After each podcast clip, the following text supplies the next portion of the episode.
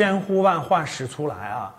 国家呢在前一阵儿就说了要整治这个网络游戏行业，我们前一阵儿也聊过啊。呃，昨天这个国家关于对网络游戏行业的这个新的标准出台了。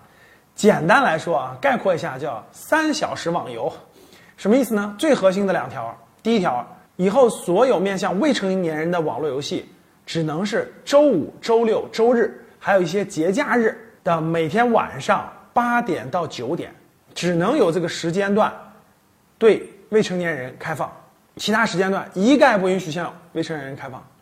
第二呢，就是什么呢？网络游戏注册必须实名制，只有实名制注册登录才能使用。啊，如果是虚拟的，像过去那种虚拟的，或者是这种不需要这个实名认证这种账号，都登录不了了。可以说啊，这个政策是非常得民心的啊。我看网上的这个对一个新闻的评论啊，非常多，大家都是举双手欢迎的。其实，现在青少年。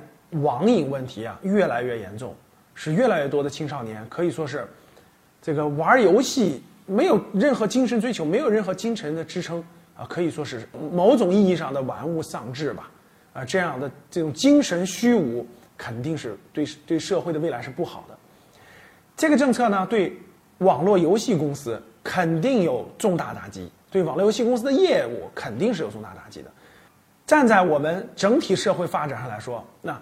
抑制未成年人上网，啊，科学合理的网络游戏公司运营它的业务，合理的收入，哎，这是可以的，啊，但是必须符合社会大方向，必须照顾青少年的健康成长。所以对这种政策，我们是举双手赞成的。你理解了吗？